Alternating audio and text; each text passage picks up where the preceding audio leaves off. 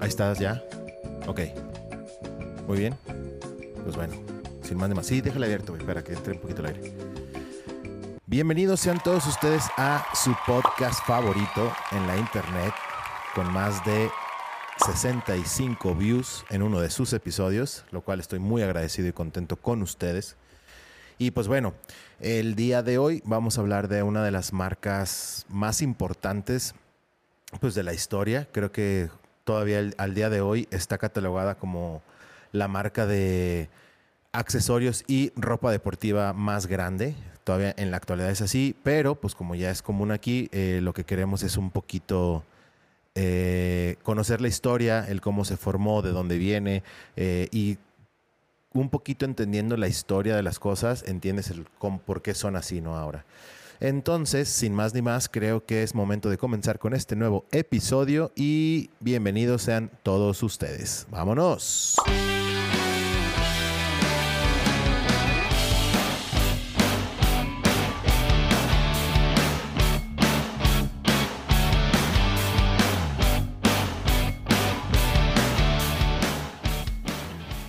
Creo que ahora sí me la bañé, dejé muy largo la intro, pero pues como les he repetido en varias ocasiones, nos costó tanto ese esa musiquita de intro y de outro que pues por eso quiero aprovechar para todo. Pero bueno, este, una vez más, bienvenidos a su podcast y el día de hoy eh, vamos a conocer la historia de Nike. Nike, así se pronuncia, hasta donde yo sé. Si ustedes le dicen Nike o Nike o como sea, eh, realmente es algo que me tiene sin cuidado. Entonces yo le voy a decir Nike, espero estar en lo correcto y si no, pues por favor, discúlpenme. Entonces, para poder conocer la historia, eh, en sus inicios, les pido por favor que me acompañen en este ya tradicional viaje en el tiempo que hacemos. Y en esta ocasión nos vamos a trasladar hasta la década de los 60. Vámonos. Ya estamos aquí en los 60 y estamos situados en la Universidad de Oregon específicamente. Específicamente en los 60s, eh, 50s, inicio de los 60s, eh, la Universidad de Oregon tenía contratado a Bill Bowerman, que era eh, quien era, era el encargado de, del equipo de atletismo de la Universidad de Oregon. Y este señor, pues la verdad es que sí era, era bien liana. La verdad es que sí era, sí era muy, muy bueno en lo que hacía, porque sí estaba buscando esa ventaja que le podía dar a sus atletas sobre los demás equipos, sobre las demás universidades. Él hacía nuevos procesos de entrenamiento, buscaba eh, pues, fortalecer algunas otras partes que él creía que al final de cuentas eh, influían en el desempeño de sus atletas. Y pues creo que esto lo hacía ser uno de los mejores entrenadores en los Estados Unidos en ese entonces en cuanto al atletismo varias personas importantes, eh, atletas olímpicos, ganadores de medallas, pasaron por ahí. Pero bueno, pues lo tenemos a él eh, tratando de detectar eh, las fortalezas necesarias en sus atletas para poder eh, ser el ganador, ¿no? Pues al final de cuentas es lo que busca todo entrenador, que su equipo sea el ganador. Y este cuate estaba apasionado. Era un apasionado del atletismo y eh, pues también sí le, le echaba mucho coco. Dentro de algunas de las eh, personas, alumnos que tuvo ahí, pues bueno, un sinfín, pero por ahí andaba un chavillo que se llamaba Phil Knight, perdón, eh, sí, Phil Knight se llamaba, y este cuate, pues digo, pasó por ahí sin pena ni gloria, pero pues formó parte también, gran aficionado al atletismo este cuate, y pues acabó en la Universidad de Oregón y después se fue a, la- a Stanford a estudiar una maestría en finanzas, creo que se fue allá, ¿no? Entonces, eh, ahora nos vamos a ir un poquito con Phil Knight, este chaval, cuando se va a Stanford, eh, lee por ahí, escucha, no sé si era un ensayo, por ahí escucha una situación que estaban describiendo que decía que cómo era posible que después de varios años que las cámaras fotográficas alemanas estaban siendo reemplazadas por las cámaras japonesas, que en ese entonces pues eran eh, Canon, Nikon, Nikon, no sé cómo se pronuncia, pero pues, se le quedó muy grabado eso, ¿no? O sea, cómo este producto japonés ahora está reemplazando a un producto alemán, pues que todo el mundo sabemos que tienen muy buena calidad, sabemos cómo son los productos alemanes. Entonces este cuate se le quedó grabado eso y dentro de la pasión que mantenía por el atletismo dijo, no podrá ser lo mismo en los zapatos de los atletas, que tal vez alguna compañía japonesa pueda llegar a reemplazar a las marcas alemanas, que coincidentemente también, eh, recordemos que en ese entonces las marcas alemanas estaban dominando pues, Estados Unidos y todo el mundo en cuanto, a, en cuanto a sus dos marcas grandes, que era una era Puma y otra era Adidas o Adidas. Este, y este cuate dijo, güey, podría ser lo mismo, güey. Todo el mundo ahorita usan o Adidas o Puma ¿qué tal si traemos una marca nueva? Entonces este güey eh, se graduó de ahí de Stanford en el 62, güey, y pues, se va a un viaje como turista, güey, como turista allá a Japón a, conocer los productos, a buscar una marca que, le pudiera ayudar en esta nueva aventura empresarial que quería empezar, ¿no? Llega allá a Japón, se da un rol por todos lados y llega a la ciudad de Kobe y en la ciudad de Kobe eh, llega una vitrina donde venden zapatos deportivos que le llaman mucho la atención por la calidad, por los diseños y, pues se queda muy interesado. La marca que estamos este, refiriéndonos era Onitsuka Tiger, que también ASICS y todas esas marcas, ¿no? Ahorita todavía existe Tiger. Creo que esta marca se hizo muy famosa como tal Tiger, no ASICS como Tiger. Eh, si vieron la película esta de Kill Bill, cuando la chava, eh, se me olvidó el nombre de la de la actriz. Bueno, pero esta chava, cuando se viste toda de amarillo y va a un restaurante a hacer un cagadero a Lucy Liu, que le hace un cagadero en su restaurante, eh, trae unos tenis amarillos que son de la marca Tiger. Pero bueno, se paran una vitrina de estos güeyes, le llaman muchísimo la atención, dicen, güey, están chingones estos tenis, eh, se ve que son de buena calidad y todo.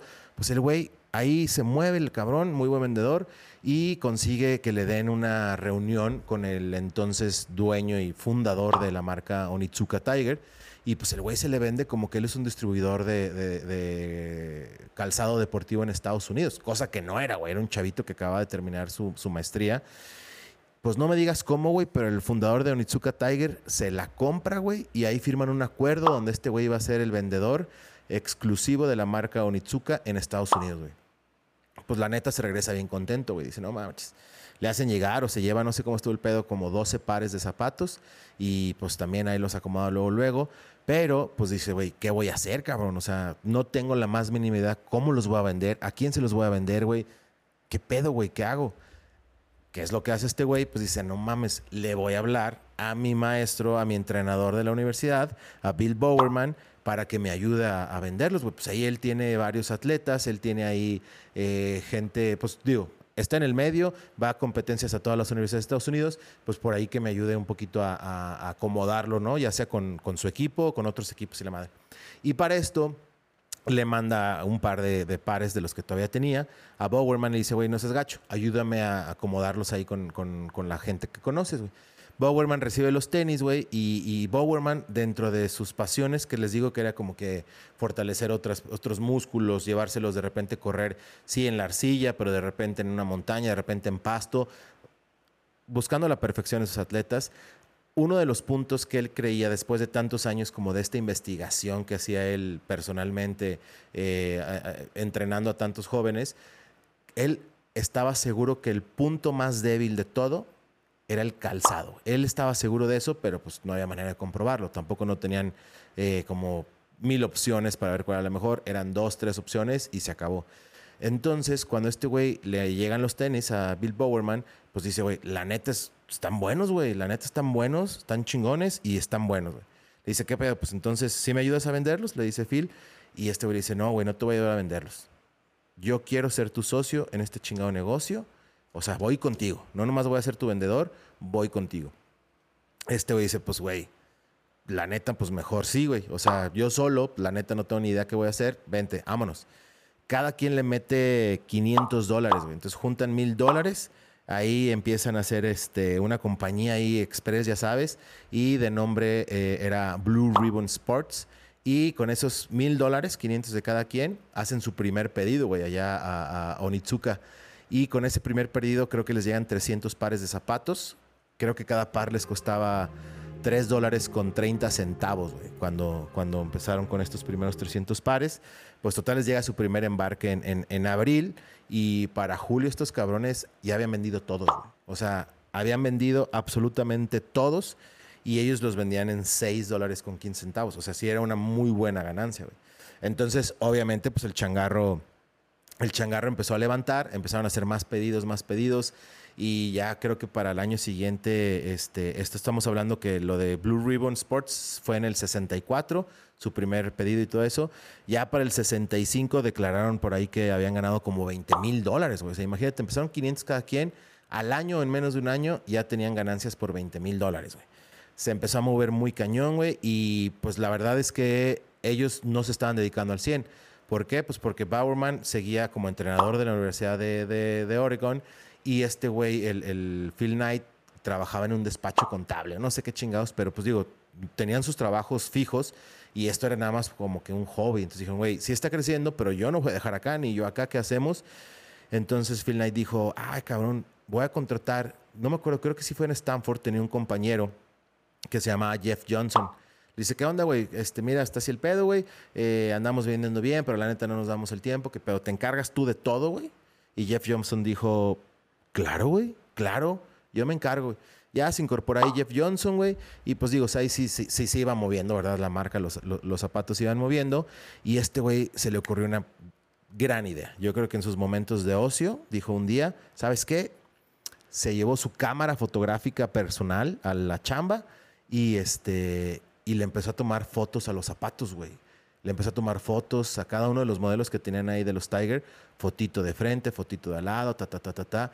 Y el güey empezó a hacer catálogos y folletos, güey, para promocionar. ¿Por qué, güey? Porque estos güeyes, hasta esa fecha, antes de que este güey empezara a sacar todo esto, nada más vendían en la cajuela de su coche, güey. O sea, se iban eh, los dos a una competencia, se ponían afuera de la universidad, abrían sus cajuelas y ahí clavaban todos los zapatos que tenían. Esa era la manera en que vendían los tenis. O sea, obviamente no tenían una tienda, güey, para nada. Entonces vendían en sus cajuelas, güey. Este Jeff Johnson, yo creo que también ya por huevón dijo, no, qué hueva andar cada pinche fin de semana llevándome, llenando mi, mi, mi cajuela de zapatos, güey, andar por ahí. Pues le tomó fotos, güey, hizo folletos promocionales que empezó a repartir, hizo catálogos, güey, diciendo, mira, estos son todos los que tengo, güey. Entonces este cabrón empezó a vender eh, los tenis por correspondencia, güey. O sea, tú puedes estar en el otro lado de Estados Unidos y este cabrón te podía hacer llegar los tenis. Entonces, este fue un acierto muy grande que les reventó y les redituó encabronadamente. Y aquí es donde quiero como un poco que entendamos si realmente lo que ahorita es Nike se debe a las innovaciones tecnológicas como tal, que es lo que nos ofrecen como calidad, como innovación, como tecnología, o si realmente es un producto de mercadotecnia muy cabrón.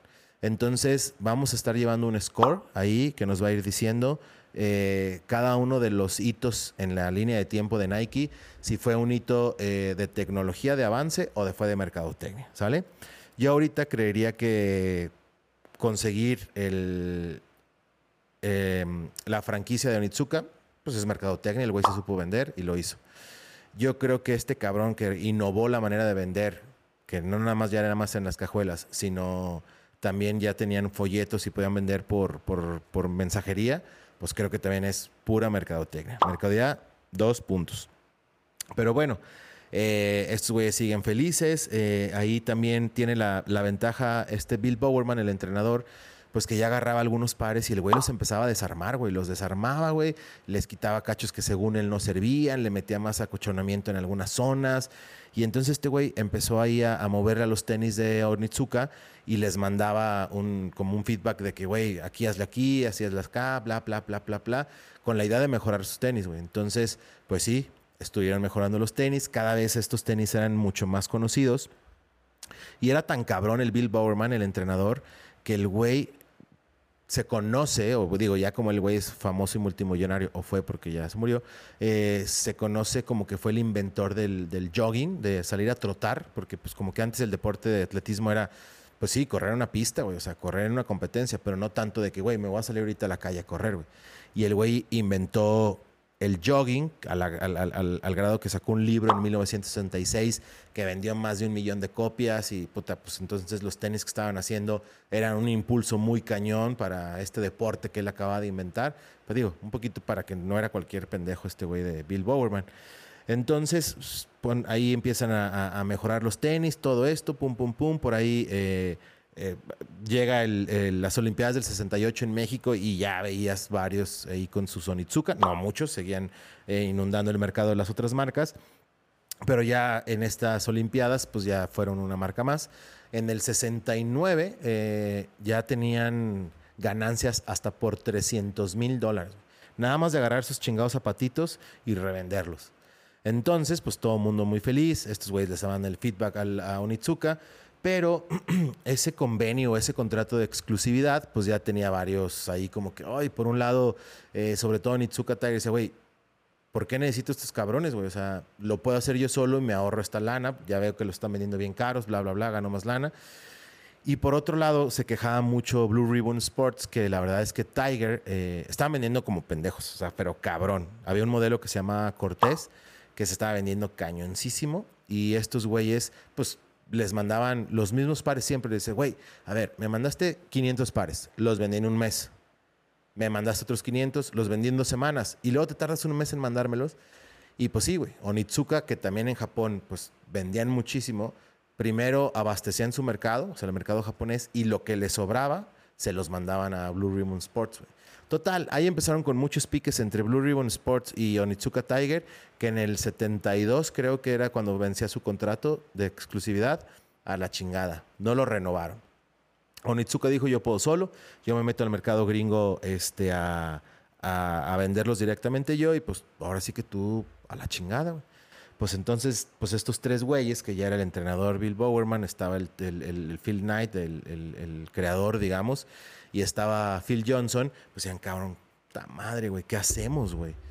Y tenían dos ventajas. La primera ventaja es que todos los diseños que innovó Bill Bowerman con la marca de Onitsuka Tiger, eh, todas esas innovaciones, pues él era quien, el creador. Entonces él, aunque no perteneciera ya a Tiger, él las podía utilizar individualmente porque eran creación de él.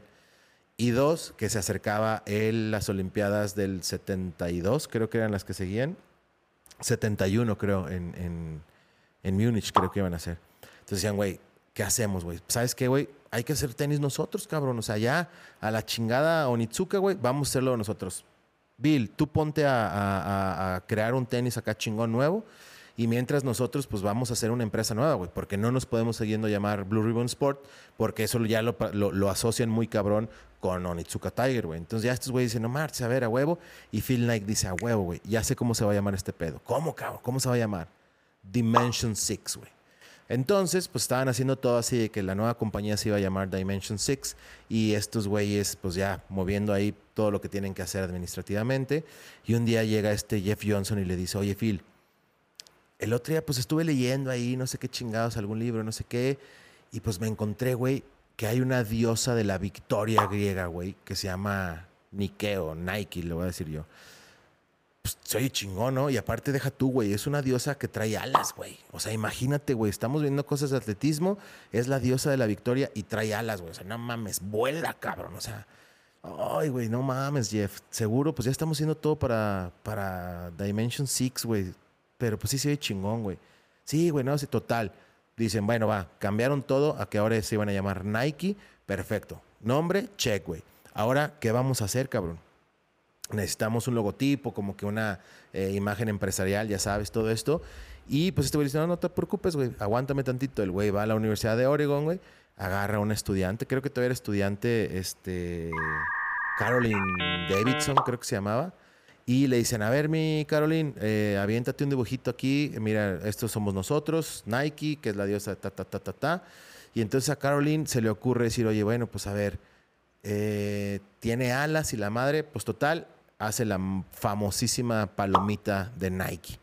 Y por ese logotipo, digo, la tipografía y la palomita de Nike, que en Estados Unidos nosotros le conocemos como palomita, pero esos güeyes eh, le llamaban swoosh, que es como el, ruido que hace al desplazar el aire, como el... Entonces, como que imagínate, vendes tenis para correr y, es el... Pasa alguien bien rápido y... Entonces, eso es el swoosh. Y para nosotros es la palomita. ¿Qué tiene que ver como que es una, este, eh, una concepción de una de las alas de la diosa de la victoria llevada y bla, bla, bla, bla. Chingón el logotipo, que yo creo que ahorita ya todos conocemos, y todo eso les costó 35 dólares. Sí, señor. Por esa palomita y por esa tipografía de Nike le pagaron, bueno, cobró 35 dólares mi querida Caroline Davidson. También, güey, pues ya, bien contentos, güey. Llegan con, con, con Bill Bowerman, le dicen, ¿qué pedo, güey? ¿Tú cómo vas, güey? Nosotros vamos con madre, mira, todo está chingón, güey. ¿Tú qué pedo, cómo vas? Dice, mira, güey, ya estuve haciendo esto, lo mismo que el Cortés que sacamos allá, que no sé qué, que bla, bla, bla. Y este güey se le ocurrió la jalada, güey. Chécate nada más la chingadera, güey. Se le ocurrió la jalada de que la suela de los zapatos eh, agarró plástico derretido, lo puso en una guaflera, lo sacó, se enfrió y como queda esa textura como de waffle, con cuadritos como piquitos, digamos, eso era una textura que le daba mucho mayor agarre a los atletas sobre la arcilla, güey. Entonces agarró ese pinche guaflera, hizo su suela, se la pegó a los tenis y órale, salió el Nike Cortés ahora.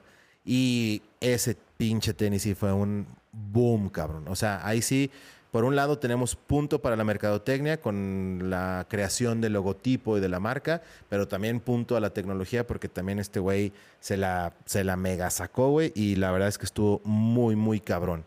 Y eh, pues con esta tecnología, sumado a la mercadotecnia, pues yo creo que de ahí, pues digo, ya todo lo demás, creo que todo el mundo se lo sabe. Entonces, eh, creo que hasta aquí... ¿Ah, no? Ah, cabrón.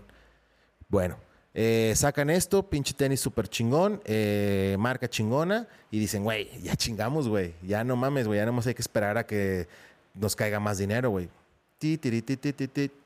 Sí les iba bien, güey, sí, sí, sí se vendieron muchos de estos modelos, pero tampoco así que digas tú, qué bruto, qué bárbaro. Entonces, puta madre, güey, ¿qué hacemos, güey? Y pues también, güey, ¿sabes qué, güey? ¿Qué tal? Si pues necesitamos como que validación, güey. Digo, somos una marca que tampoco no somos muy, muy, muy, muy conocida, pues necesitamos validación. Pues sí, güey, ¿qué hacemos, güey? Pues hay que agarrar un atleta que use nuestros tenis, güey. Pues sí, güey, pero güey, no tenemos dinero, cabrón. ¿Qué chingos hacemos? Y el Bill Bowen dice, güey, ¿sabes qué? Hay un chavito ahí que, este, que es muy bueno, güey. Ahí en la, en la universidad. La neta es que sí, la neta sí es muy bueno. Déjale digo, le voy a comentar a ver qué, qué dice, güey. Total, se acercan con un chavito eh, que se llamaba Steve Prefontaine. Steve Prefontaine. Era bueno, era un chavito universitario, muy chingón. Entonces dice, a huevo, güey, no marches, güey. Este, usa mis tenis, la chingada, pues andaba ahí en varias competencias, era muy bueno, era muy carismático el cabrón, güey, la gente lo seguía mucho, la gente lo apoyaba mucho y usando sus tenis empezaron a levantar bien cabrón, o sea, ya la gente lo veía ganar competencias y decía, güey, ¿qué pedo con esos tenis? Yo quiero esos tenis. Y entonces este güey fue como el primer icono muy cabrón que tuvo Nike y pues empezó a levantar las pinches este, ventas bien cabrón, pum, pum, pum, pum, pum, güey. Y todo el mundo dijo, ahora sí, güey, ya somos lo que teníamos que ser.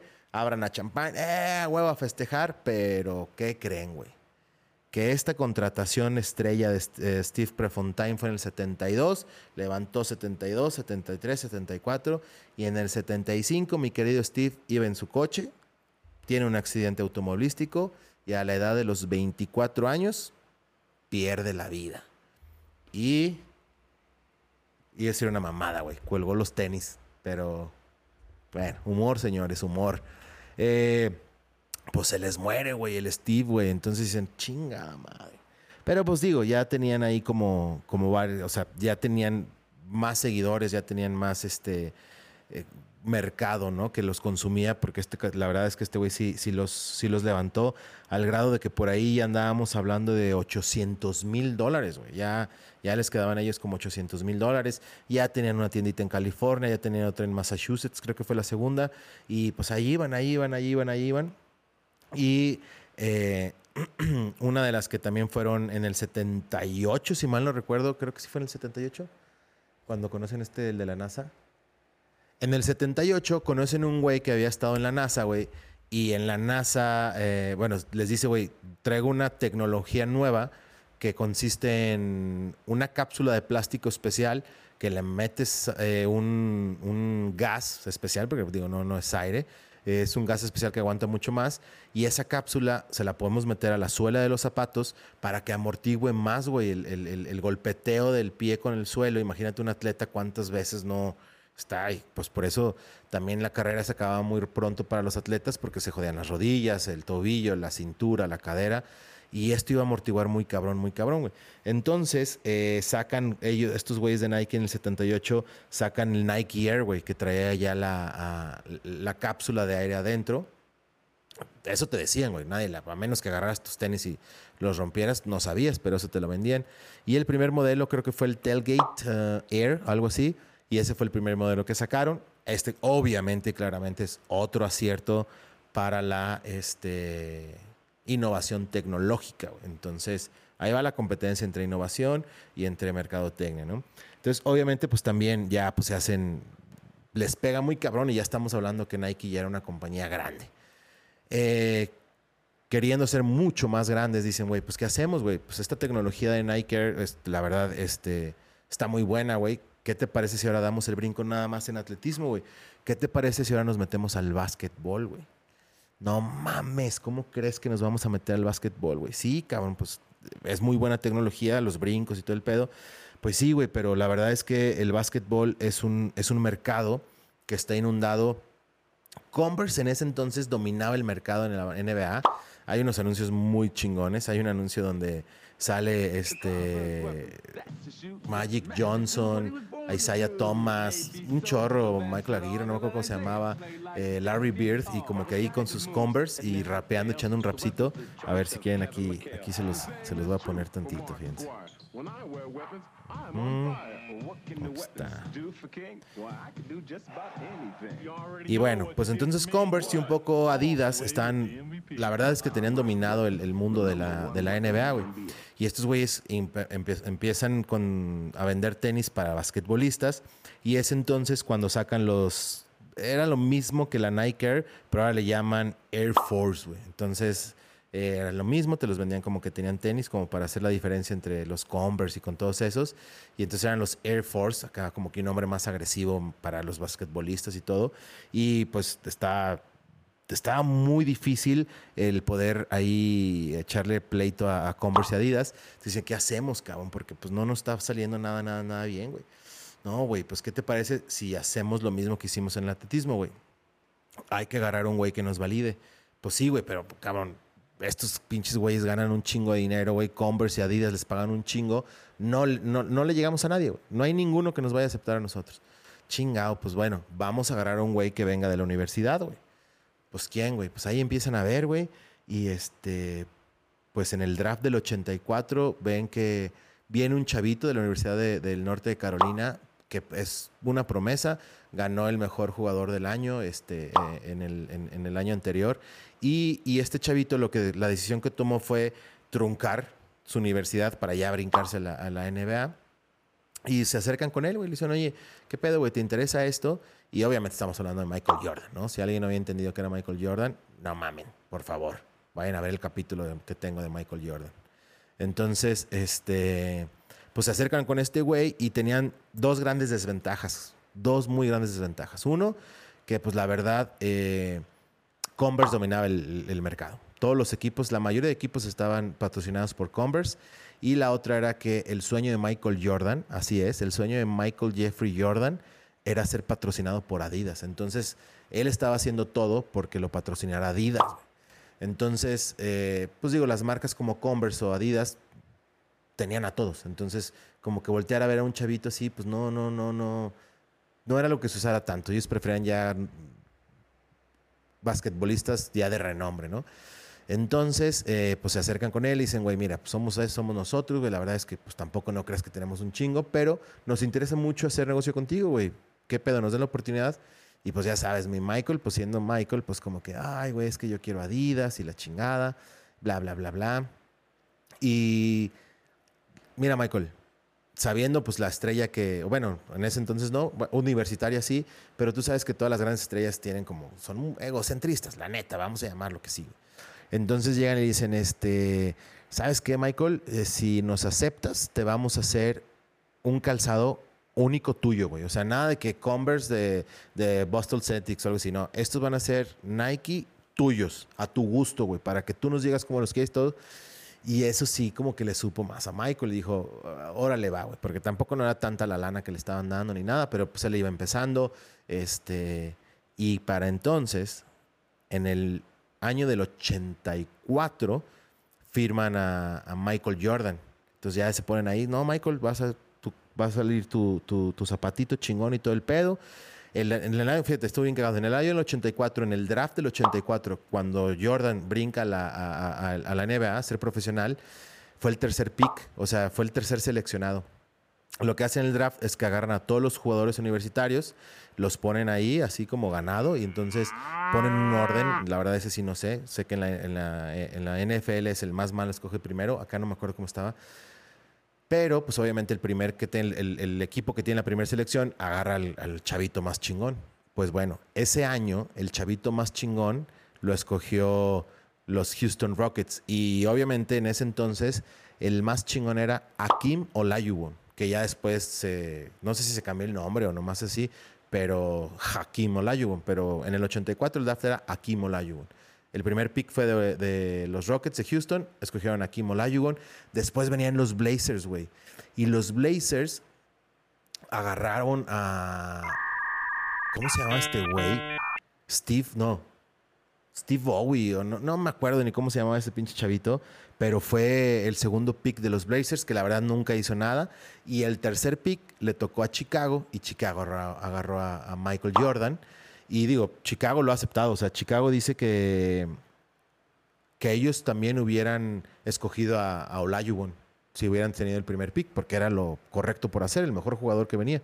Le, apodaban The Dream a, a Olajuwon. Pero bueno, dejándonos de mamadas, eh, Nike se, se, vuelve ahí, perdón, contrata a Jordan y firman un contrato creo que por cinco años en los que también tenían algunas cláusulas, ¿no? De que Michael tenía que mínimo ir a un juego de las estrellas en cinco años, mínimo tenía que hacer un año con puntos, no sé cuántos puntos y bla, bla, bla.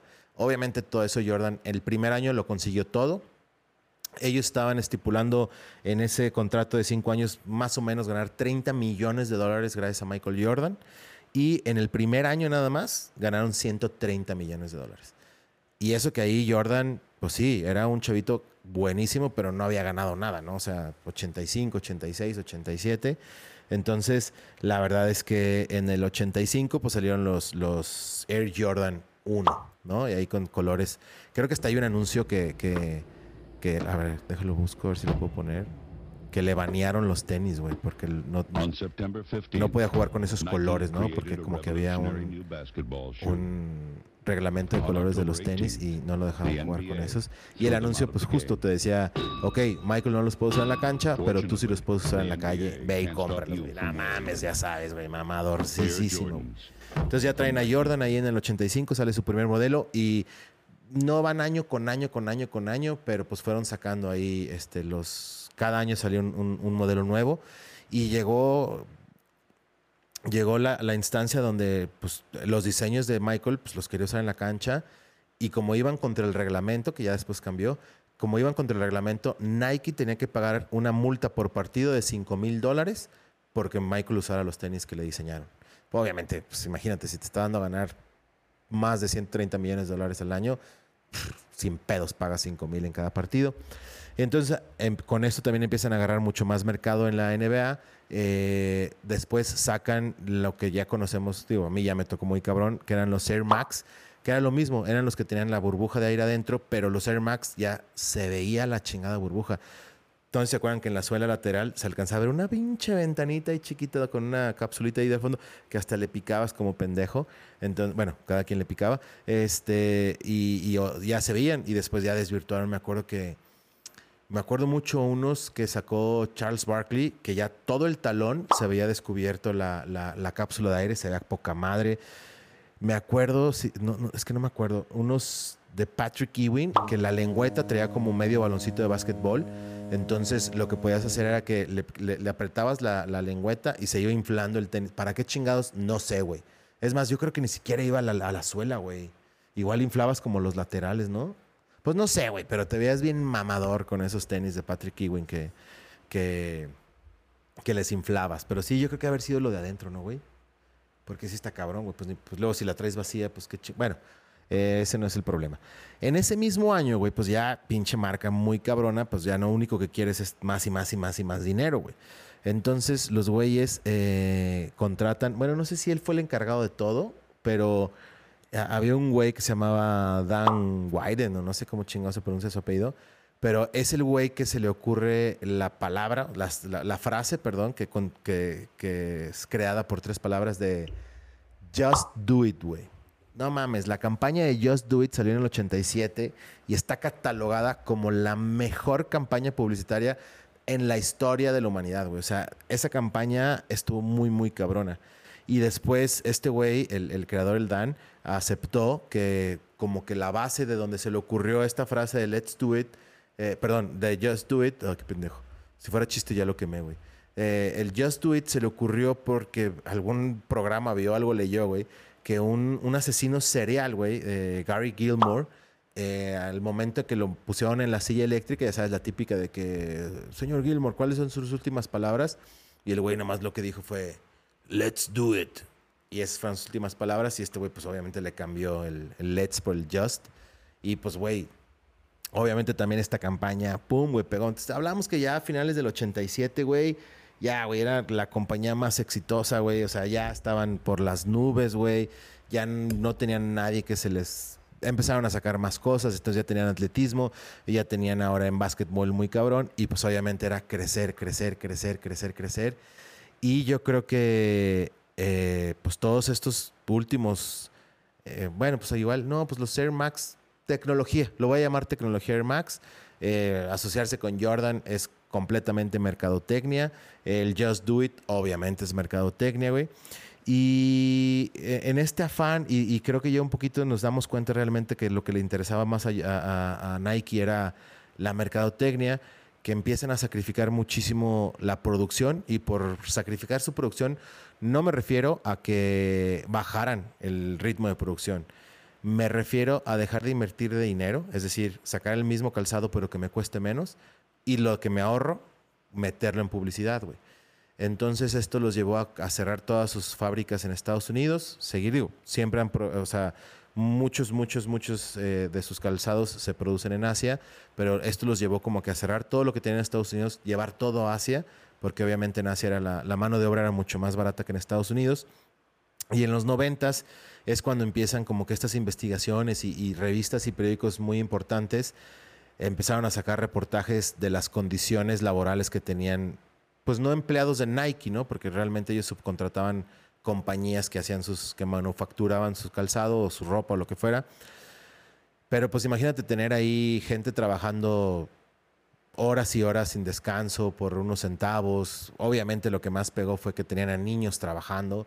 Entonces, revistas y periódicos sacaron estos reportajes donde se veían las condiciones de la gente.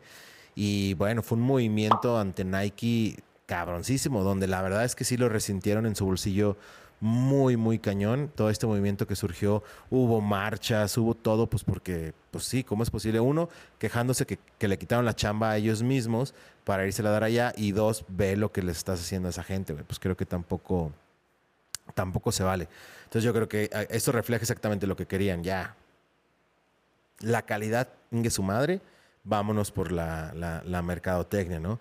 Y en estos años, obviamente, yo, este, Nike ya salió a decir, este, a pedir disculpas, que la verdad es, bueno, ofrecer disculpas, que la verdad ellos no lo sabían, que iban a cambiar las cosas, y empezaron ahí muchísimas, ahí sacaron, este, pues eh, fundaciones para ayudar y pues ya sabes, tratando de contrarrestar lo que ya habían hecho, de pedir perdón y la chingada.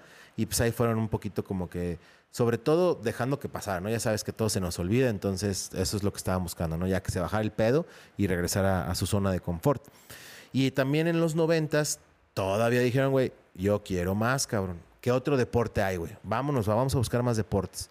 Y tomaron dos decisiones. Una, se fueron por el, por el soccer, por el fútbol, y agarraron primero, empezaron con dos, tres jugadores de Brasil. Creo que fue en el 94, 95. Entonces, pues, pues, era el Brasil, Brasil, Brasil. Entonces agarraron dos, tres jugadores y ya el año siguiente patrocinaron a toda la selección de Brasil. En el 95, 96, ya estaban ellos, Nike era el patrocinador de la selección brasileña, la selección más chingona del mundo. Entonces, fue un acierto muy cabrón. Y por otro lado, a alguien se le ocurrió decir, güey, y si nos metemos al golf, güey, pues órale va, güey, pues sí, güey, pero ¿qué, qué, qué, qué, qué, qué, güey? O sea, ¿qué hacemos, güey? Pues los güeyes vieron un chavillo ahí que la verdad no, pues todavía no figuraba ni nada, de nombre Eldrick, y se acercaron con él y dijeron, güey, ¿quieres firmar un contrato con nosotros por 5 millones de dólares al año? Y pues obviamente Eldrick dijo, claro, güey, claro que me, me lanzo con ustedes, güey. Obviamente todas las marcas deportivas se burlaron de Nike diciendo, no mames, ese chavito qué, güey, o sea, ¿quién es, pendejo? Y no es hasta el año de 1997, güey, donde Eldrick, también conocido como Tiger Woods, gana su primer major. Y pues sabemos que desde el 97, los siguientes 20 años en el golf nada más existió Tiger Woods. obviamente fue otra decisión impresionante por parte de, Nike. O sea, y, creo que ese, la, la, estrategia de Nike siempre ha sido esa, ¿no?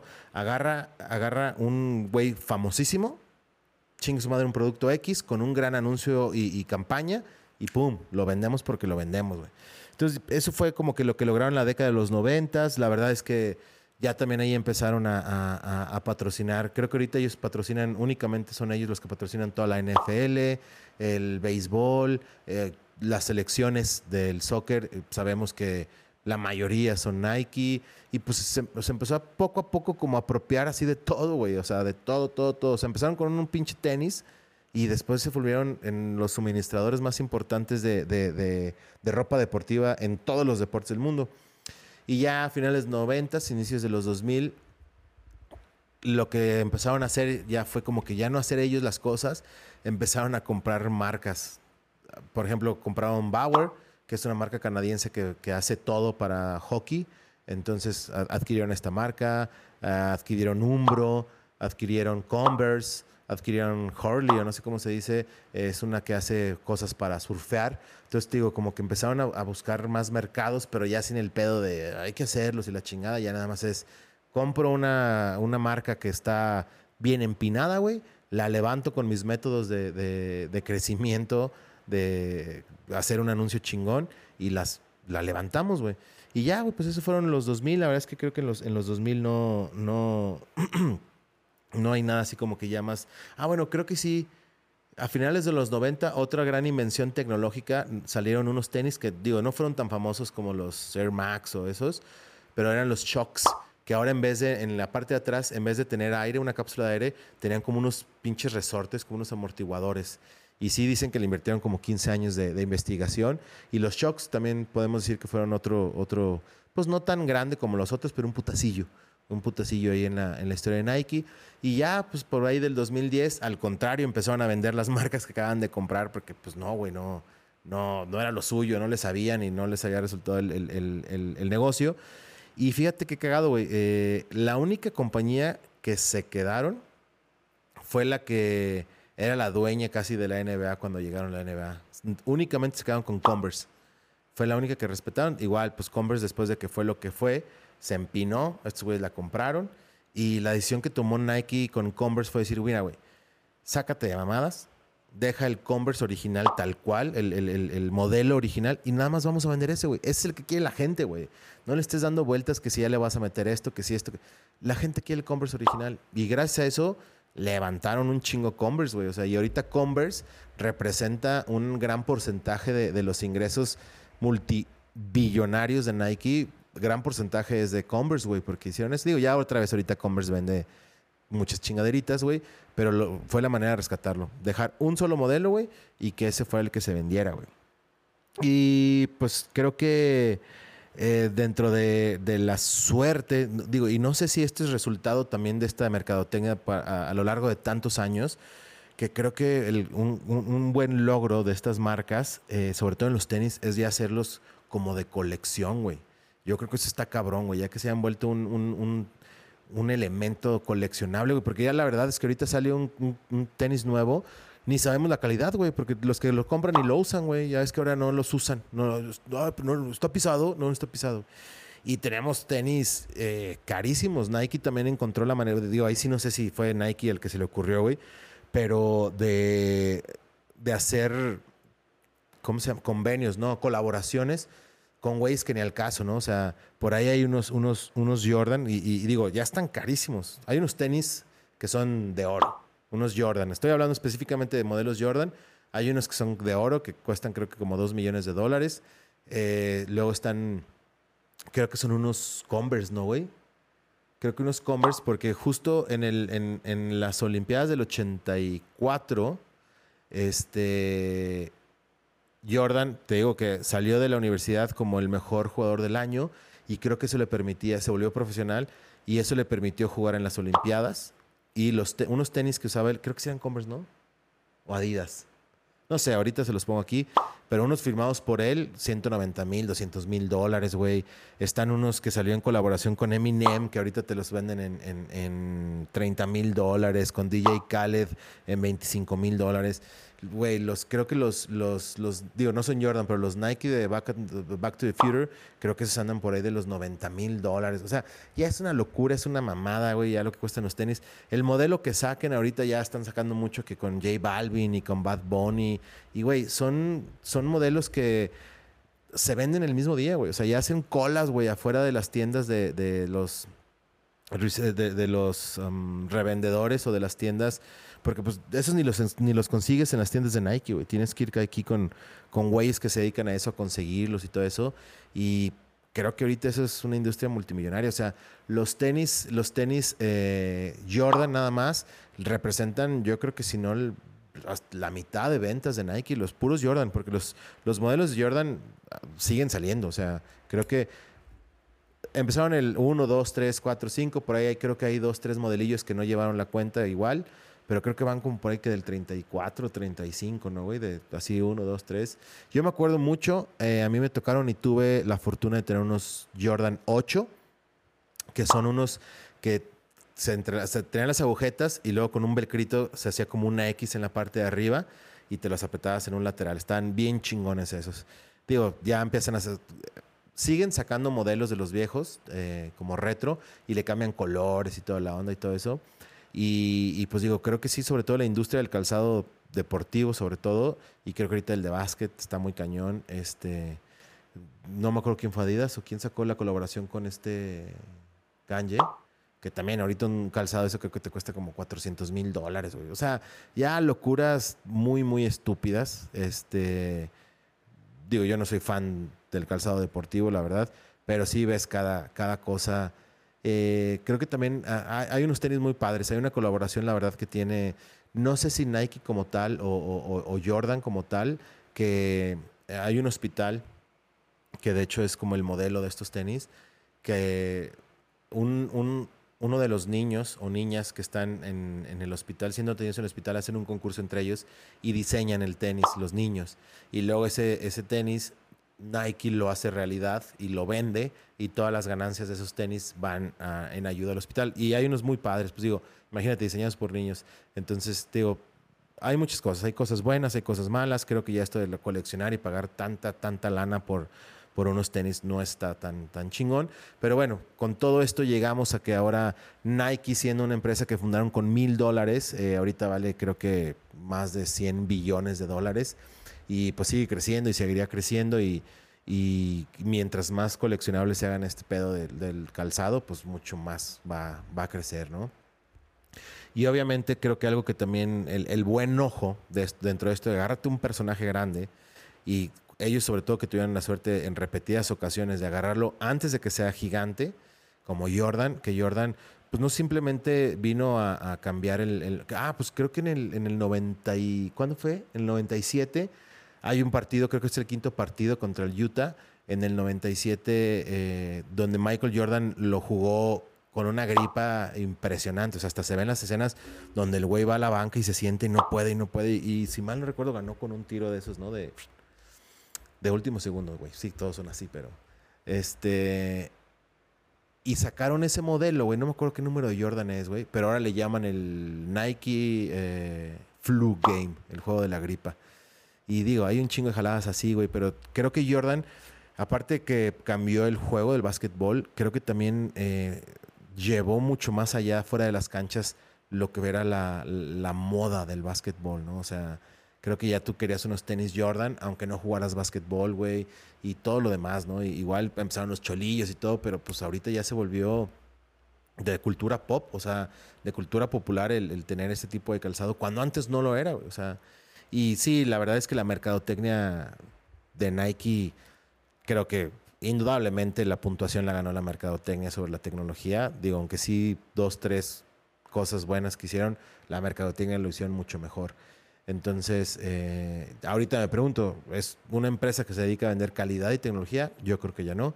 Nada más es una compañía que tiene una industria de mercadotecnia encabronada, o sea, impresionante. Y pues yo creo que valía la pena, yo me acuerdo de tres anuncios de Jordan, sobre todo, porque sí, yo era súper fan de Jordan, que sí me dejaban perplejo y, y digo, espero que ustedes se acuerden. El primero es uno que está Michael Jordan en, la cancha, le pasan el balón, se desmarca y empieza a, como a, driblear y todo se vuelve en cámara lenta. Es este mero.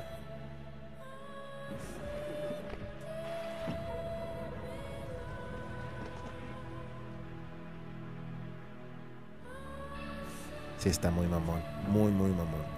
Y después eh, de los tres, nada más, digo, hay un chorro. O sea, pues obviamente cada que sacaba un, un, modelo nuevo, sacaban dos, tres anuncios eh, con Bugs Bunny y cosas así. Pero, por ejemplo, después está también este, que me gusta mucho. Que está en el gimnasio y, les dice, dime que estoy viejo y dime que ya no puedo.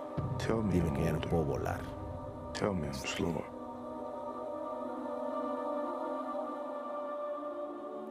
Sí, está muy, muy, muy chingón, porque aparte son hasta como emotivos, güey. Y el último, pues está, es este que, que, pues va entrando al estadio y, dice que, pues que en su vida ha perdido cientos de partidos, que le han confiado el balón en los últimos segundos y la ha cagado muchas veces. Y pues así, o sea, que pues realmente es lo que hace, lo hace buen, ser buen jugador todas las veces que ha fallado. Y bueno, pues creo que hasta aquí llegamos, hasta aquí llegamos con el capítulo del día de hoy. Espero que recuerden ustedes así de que, ah, no mames, yo me acuerdo que tenía unos tenis tal y digo, no nomás Nike, de todos, ¿no? Yo me acuerdo que tuve unos Kobe, creo que eran Adidas, unos Kobe Bryant Adidas, unos Pippen. Digo, los que más me acuerdo, güey, pero pues ya, creo que eso. Espero que también por ahí ustedes. Y si los tienen todavía, güey, pues no mamen, güey. O sea, véndanlos porque ahorita, puta, güey, están carísimos todos esos pinches. Este, y más si son de los originales, porque ya ahorita consigues casi de todos así, pero Está cabrón. Pero bueno, chavos, eh, cuídense mucho. Este, ya saben, eh, por favor, suscríbanse al canal, eh, denle seguir, síganos en el, en el, en el podcast, en el, en el Instagram, güey. ¿Cuál podcast? En el Instagram. Y pues rolen la, rolen la voz, porque si queremos llegar a que un video tenga 100 views, no mamen que no podamos hacer eso. Ayúdenme, por favor, a llegar a 100 views en uno de mis videos. Y pues nada, me despido. Sean todos muy, muy felices. See ya.